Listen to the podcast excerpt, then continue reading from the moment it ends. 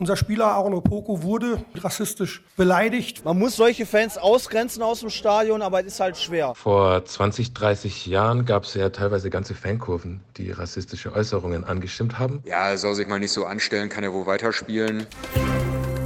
News Junkies. Was du heute wissen musst. Ein Info-Radio-Podcast. So etwas gab es im deutschen Profifußball noch nie. Ein Spiel wird abgebrochen, weil ein Spieler von den Rängen rassistisch beleidigt wurde. Passiert ist das gestern in Duisburg beim Drittligaspiel zwischen dem MSV Duisburg und dem VfL Osnabrück. Der Vorfall schlug dann relativ große Wellen. Es wurde heftig diskutiert in den sozialen Netzwerken, nicht zuletzt, ja, ob so ein Spielabbruch das richtige Zeichen gegen Rassismus sein kann und, und wie groß das Rassismusproblem im Fußball eigentlich ist. Was ist da passiert gestern in Duisburg? Was sind die richtigen Reaktionen darauf? Und was wird eigentlich wirklich getan gegen Rassismus in Fußballstadien? Diesen Fragen widmen sich heute die News Junkies, heute am Montag, den 20. Dezember. Es begrüßen euch Konrad Spremberg und Henrik Schröder. Vielleicht fangen wir mal damit an, was genau eigentlich passiert ist gestern im Stadion in Duisburg und sagen vielleicht gleich dazu, ich habe von Fußball komplett 0,0 gar keine Ahnung. Aber du, Hendrik, bist passionierter Fußballfan und hast das Spiel gestern ja sogar äh, live im Radio gehört. Ja, also im Fanradio muss man sagen. Ne? Aber es war schon eine Live-Übertragung direkt aus dem Stadion. Also ja, kann man vielleicht dazu sagen, ich bin Fan vom VfL Osnabrück, deswegen habe ich das Spiel gehört und war da sozusagen ähm, live dabei. Und da war mein erster Eindruck, äh, als, als das dann passiert ist, als das abgebrochen wurde, da hat man im Radio auf jeden Fall sofort gemerkt, wie fassungslos die Kommentatoren da waren, weil die sowas einfach auch noch nie erlebt hatten und nur dachten, was geht denn jetzt bitte hier ab? Okay, aber erzähl bitte nochmal von vorne, was jetzt wirklich passiert ist auf dem Platz. Also, 35. Minute oder so, MSV Duisburg gegen VfL Osnabrück, dritte Liga. Der schwarze VfL-Spieler Aaron Opoku geht an die Seitenlinie, um einen Eckball zu schießen und plötzlich hört er Affenlaute aus dem Fanblock der Duisburger. Der Linienrichter hört das auch, große Diskussionen auf dem Feld und schließlich geht die Mannschaft von Osnabrück in die Kabine und die Duisburger gehen dann auch hinterher und der VfL-Geschäftsführer Michael Welling äh, beschreibt dann die Vor Vorgänge auf der Pressekonferenz nach dem Spiel so? Unser Spieler Aaron Opoko wurde eben entsprechend rassistisch beleidigt von einer einzelnen Person und war eben entsprechend danach nicht mehr in der Lage, weiterzuspielen. Und daraufhin ist dann das Spiel abgebrochen worden. Na, dann wurde er erstmal 30 Minuten lang beraten. Hm. Und währenddessen war ganz interessant zu beobachten, was auf den Rängen passiert ist. Ich habe mir die Fernsehbilder nochmal angeschaut. Also erst beschimpfen sich die beiden Fanlager mit den üblichen äh, ah. Schmähungen. Also einfach nur aller, ihr seid doof, ne? nichts Rassistisches. Und dann spricht sich aber wohl langsam rum, was passiert sein muss. Und die beiden Fanlager rufen minutenlang Nazis raus. Ne? Immerhin erstmal. Dann kommt die Nachricht, der VfL Osnabrück wird nicht wieder aus der Kabine kommen. Der beleidigte Spieler ist völlig fertig, so hieß es. Ah. Und die Mannschaft steht geschlossen hinter dem Spieler. Und ähm, VfL-Geschäftsführer Michael Welling meinte, das sei den Verantwortlichen in dem Moment auch egal gewesen, ob das Spiel nun für sie oder gegen sie äh, gewertet wird. Sie wollten einfach klar machen, das geht nicht, wir spielen nicht weiter. Es geht hier, glaube ich, nicht ansatzweise um den MSV Duisburg oder den VfL Osnabrück, sondern es geht hier um ein gesamtgesellschaftliches Problem was eben dann auch im Fußball Niederhall findet.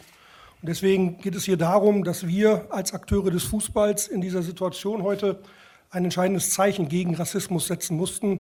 Und nach allem, was ich gelesen habe, haben ja andere Duisburger Fans sogar mitgeholfen, den Täter zu identifizieren, haben ja die Polizei auf diesen einen Typen aufmerksam gemacht. Ja, also genauso war es. Da sieht man auch Bilder von im Internet, wie die dahin zeigen ja. und so. Also, aber nochmal, es geht gar nicht darum zu sagen, die Duisburger Fans sind jetzt so wahnsinnig böse ne? oder grundsätzlich rassistisch. Das ist, sieht man ja auch daran, dass sie mitgeholfen haben, den Täter zu identifizieren, dass das nicht der Fall ist, dass solche Vorfälle in Stadien immer wieder passieren bei allen möglichen Vereinen. Ne? Also es geht jetzt nicht darum, einen einzelnen Verein hier zu blamen. Ähm, aber neu ist, dass es dann wirklich einen Spielabbruch gab, den übrigens auch beide Vereine mitgetragen haben. Duisburgs Pressesprecher Martin Haltermann. Und deswegen haben wir auch äh, ja, mehr als Verständnis und unterstützen die Entscheidung, so traurig das auch ist, äh, heute dieses Spiel nicht zu Ende zu spielen. Bemerkenswert bei der Sache ist übrigens, dass auch ein Duisburger Spieler noch rassistisch beleidigt wurde. Also äh, von den eigenen Fans. Der hatte mhm. sich verbal dann im Tumult mit dem Fan, der diese Affenlaute gesungen hat, angelegt. Und ähm, dieser Spieler war vor zwei Jahren auch schon mal bei einem anderen Spiel, als er noch für einen anderen Verein gespielt hatte, beleidigt worden. Das Spiel wurde damals aber nicht abgebrochen. Also deswegen nochmal so der Hinweis, also wirklich neue Qualität, ein, ein Novum im deutschen Profifußball, was da passiert ist gestern. Okay, da verändert sich was und das ist ja auch genau, warum wir uns das Thema heute mal vornehmen wollten. Aushalten. Ähm, aber wie haben denn die Fans eigentlich reagiert, nachdem klar war, dass das Spiel nicht wieder angepfiffen wird? Also ich habe vorhin mal ein bisschen Kommentarspalten gecheckt und mhm. so. Ich hatte schon den Eindruck, dass die meisten das irgendwie gut bis okay fanden. Ja, also ich habe mich auch ein bisschen durchgeklickt heute Morgen und habe da aber ehrlich gesagt schon auch Stimmen gefunden, die das, die das völlig übertrieben fanden, wegen sowas ein Spiel abzubrechen. Ähm, aber viele Fans, die im Stadion dabei waren, hatten wohl echt Verständnis dafür. Mhm. Immerhin haben ja beide Fanlager, habe ich ja äh, gesagt, sich dann auch ziemlich deutlich dagegen positioniert mit Sprechkörnern und so, teils minutenlang, nachdem klar war, was passiert ist. Es ist scheißegal, welcher Verein, welche Nationalität, welche Hautfarbe. Es gehört sich nicht, Leute, nur weil eine andere Hautfarbe ist, sie zu beleidigen. Man muss solche Fans ausgrenzen aus dem Stadion, aber es ist halt schwer. Ich wünsche mir, dass es wiederholt wird für beide Mannschaften, weil es ein äh, interessantes Spiel geworden wäre, was uns jetzt leider verwehrt wurde. Also was genau jetzt passiert, also mit dem Ergebnis, äh, als abgepfiffen wurde, stand es 0-0. Darüber mhm. wird am Ende das DFB-Sportgericht entscheiden. Also je nachdem, wie die die Sachlage sehen, wäre alles möglich. Spiel geht für Osnabrück aus oder wird für Duisburg gewertet oder wird wiederholt. Aber das ist für die Sachlage eigentlich auch egal. Aber ähm, zurück zu dem, was du vorhin gesagt hast, zu den, Re zu den Reaktionen, die du im, im, im, Netz gelesen hast. Was ist dir da aufgefallen? Ja, genau. Also mein Eindruck ist, es ist irgendwie klar, wer schuld daran ist, dass dieses schöne Spiel abgebrochen werden musste. Das ist der Rassist, der da im Publikum saß. Und viele finden das total gut und richtig, ist mein Eindruck, wie ich mhm. schon gesagt habe. Mal so ein Beispiel. Duisburger Fan bei Facebook. Danke an die Fans, die den Verantwortlichen identifiziert haben, schreibt er, und an die vielen, vielen Fans, die ein deutliches Zeichen gesetzt haben. Der Abbruch des Spiels war aufgrund der Verfassung des Spielers der einzig richtige Schritt. Ja, also klar, habe ich auch gelesen, solche Stimmen, aber ehrlich gesagt auch ganz andere Sachen. Also zum Beispiel, das ist überhaupt lächerlich, wegen so einer Scheiße ein Spiel abzubrechen und als Spieler den Beleidigten zu spielen, schwacher Charakter. Ne? Also wo Fans dann auch dem Beleidigten absprechen, dass das beleidigend genug war, um ein Spiel ähm, abzubrechen. Offensichtlich jemand, der noch nie Rassismus erlebt hat oder erleben musste. Äh, ganz offenbar. Also ich habe mit einem Fan sprechen können, der nach dem Spiel, der im Stadion war, der nach dem Spiel mit dem ganzen Fantross zu den Parkplätzen Plätzen gegangen ist und der zu mir meinte, er hatte auch noch ganz andere Kommentare zum Spielabbruch gehört. Und da haben wir dann eben auch so Äußerungen so aufgeschnappt, so viele so nach dem Motto, ja, soll sich mal nicht so anstellen, kann er wohl weiterspielen. Ähm, natürlich geäußert von älteren weißen Männern, leider, ist ja klar. Ähm, so, ja, nach dem Motto, das gab es auch früher schon und ähm, ist, doch nicht, ist doch nicht so schlimm, ist nichts passiert. Da stellt sich mir dann die Frage, was bringt so ein Spielabbruch für die Sache? Ja, wenn man dann solche Kommentare hört, also werden dann solche Leute wie die, ähm, die, die hier gerade zitiert wurden, werden die dann überzeugt?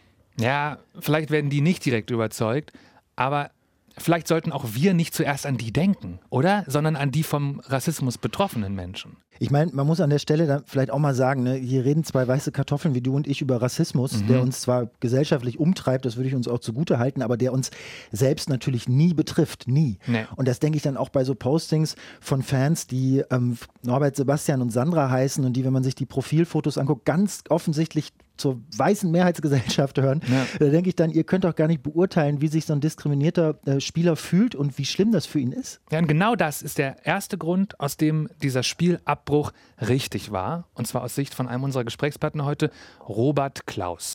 Es war ja vor allem, also meines Wissens, der betroffene Spieler, der gesagt hat, er ist aufgelöst, er ist verletzt, er kann gerade gar nicht weiterspielen.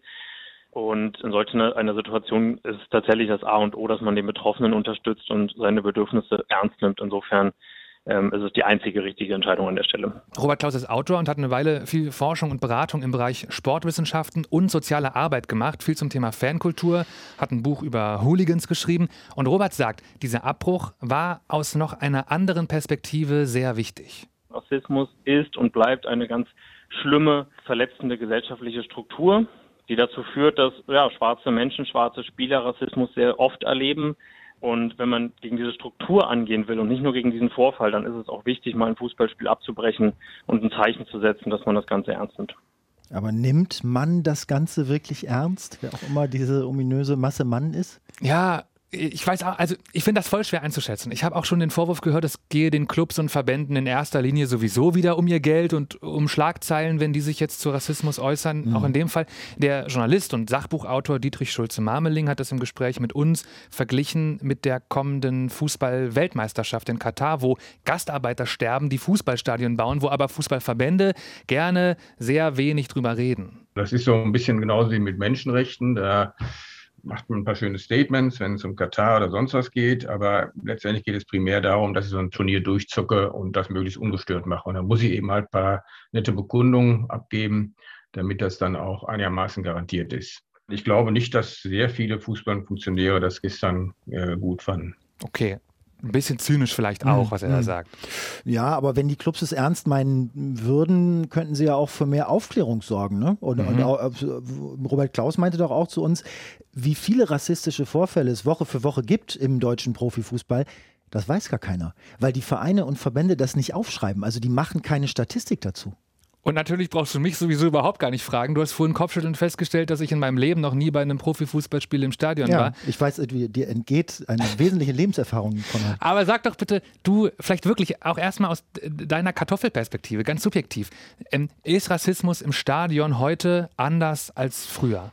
Würde ich definitiv sagen. Also ich gehe seit den 80er, 90er Jahren, Kind, äh, jugendlichen Alter ins Stadion ha. und das war schon so, dass das früher ja schon noch wesentlich normaler war oder gewöhnlicher war, dass es da eben auch mal ein paar, äh, paar rassistische Beleidigungen gab. Und ich muss auch sagen, aus meiner Wahrnehmung heraus hat sich das auch verändert, weil ich fand das früher schon auch nicht gut und ich kann mich erinnern, ich stand oft in der Fankurve mit einem Kumpel von mir, der hat dann so diese Affenlaute mitgemacht, die es gab. Ich damals schon nicht, ähm, habe aber auch nicht groß was gesagt oder habe auch nicht gedacht, oh, das sind alles Vollidioten, sondern das war, ich fand das irgendwie unangenehm, aber es war auch normal, es gehörte auch dazu.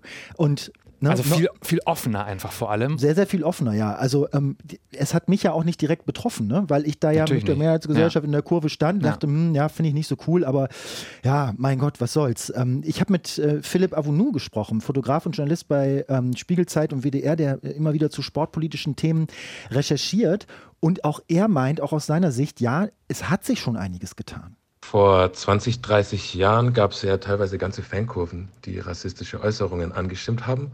Sowas haben wir heute im deutschen Profifußball natürlich nicht mehr und das ist definitiv als Verbesserung zu bezeichnen.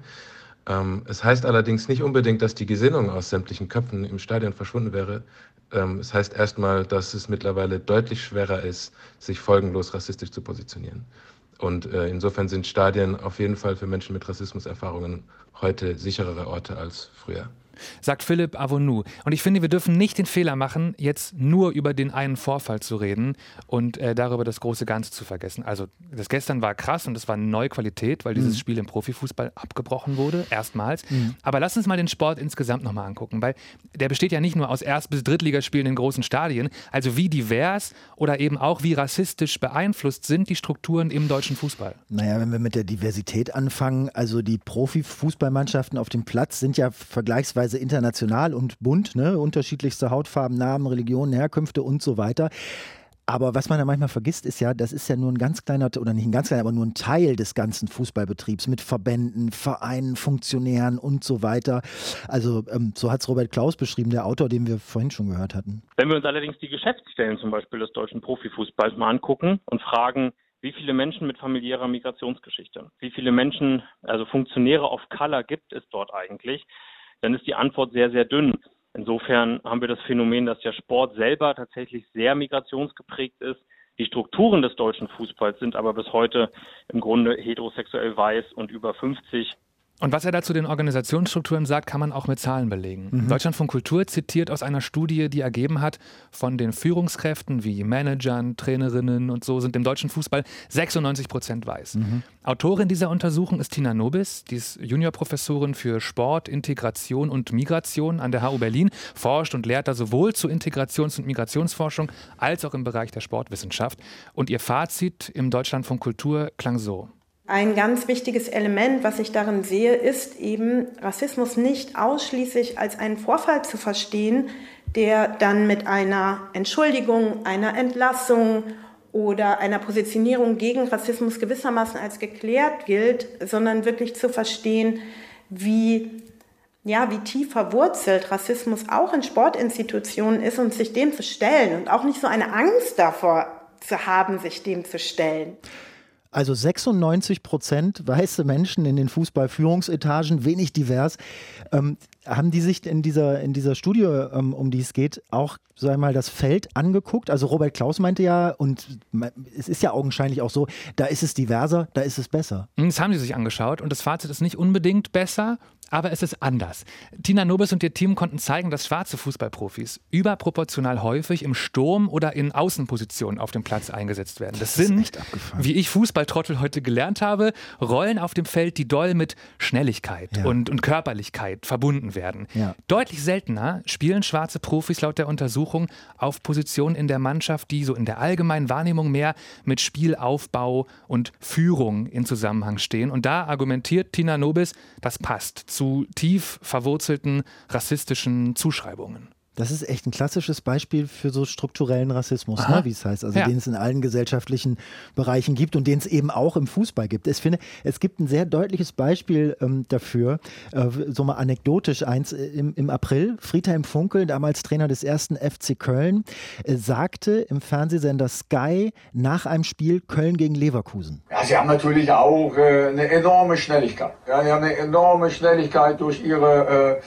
äh, äh, ja, den einen oder anderen Ausdruck darf man ja nicht, jetzt nicht mehr sagen, äh, äh, durch, durch äh, ihre Spieler, die halt so schnell sind die halt so schnell sind. Den mhm. einen oder anderen Ausdruck darf man nicht mehr sagen. Funkel sprach da offenbar über Leon Bailey und äh, Musa Diaby, ähm, beide Leverkusen, beide hatten Tore geschossen, beide sind schwarz.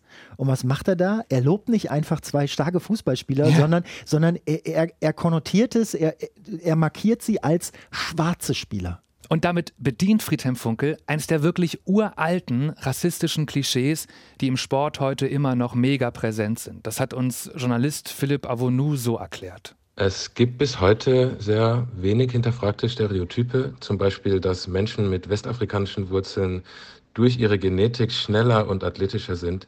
Wissenschaftlich ist diese Annahme zumindest in der Klarheit komplett haltlos und insofern ist auch das eine Form von Rassismus, weil dadurch die individuelle Begabung der SportlerInnen abgesprochen wird. Ähm, in die Richtung, kein Wunder bei deinen Genen, das ist ja ein unfairer Vorteil. Äh, außerdem gehört zu der Annahme, dass schwarze Menschen athletisch begabter sind, oft auch der Gegenschluss, dass weiße Menschen intellektuell begabter sind. Auch das ist natürlich Quatsch. Also ich finde Fazit ähm, ja, unserer kleinen Bestandsaufnahme anlässlich des Spielabbruchs gestern wegen rassistischer Vorfälle ist, der Rassismus ist längst noch nicht raus aus den Köpfen nee. im Fußball und gerade auf Funktionärsebene ist der deutsche Fußball so wenig divers, dass es auch nicht gerade hilft, Rassismus einzudämmen. Aber in den Stadien gibt es deutlich weniger offenen Rassismus, das zumindest. Ne? Philipp Avonou hat das vorhin so formuliert, Stadien sind heute sicherere Orte für rassifizierte Menschen und selbst wenn viele Vereine das Thema noch nicht ernst genug nehmen, dann sind da halt heute immer mehr Fans, die solidarisch sind und sagen, nee, so halt nicht. Und was dabei rauskommt, ist dann so ein Spielabbruch äh, wie gestern. Also ich würde sagen, insgesamt, und ich will das Problem nicht kleinreden, aber ich würde sagen, insgesamt doch ein Fortschritt gegenüber von vor 10 oder 20 Jahren. Das waren die News Junkies für heute. Hendrik Schröder und Konrad Spremberg verabschieden sich. Eure Meinung zum Thema würde uns interessieren. Schreibt uns sehr gerne unter newsjunkies.inforadio.de. Bis morgen. Ciao. Ciao. News Junkies. Was du heute wissen musst. Ein Podcast von Inforadio. Wir lieben das Warum.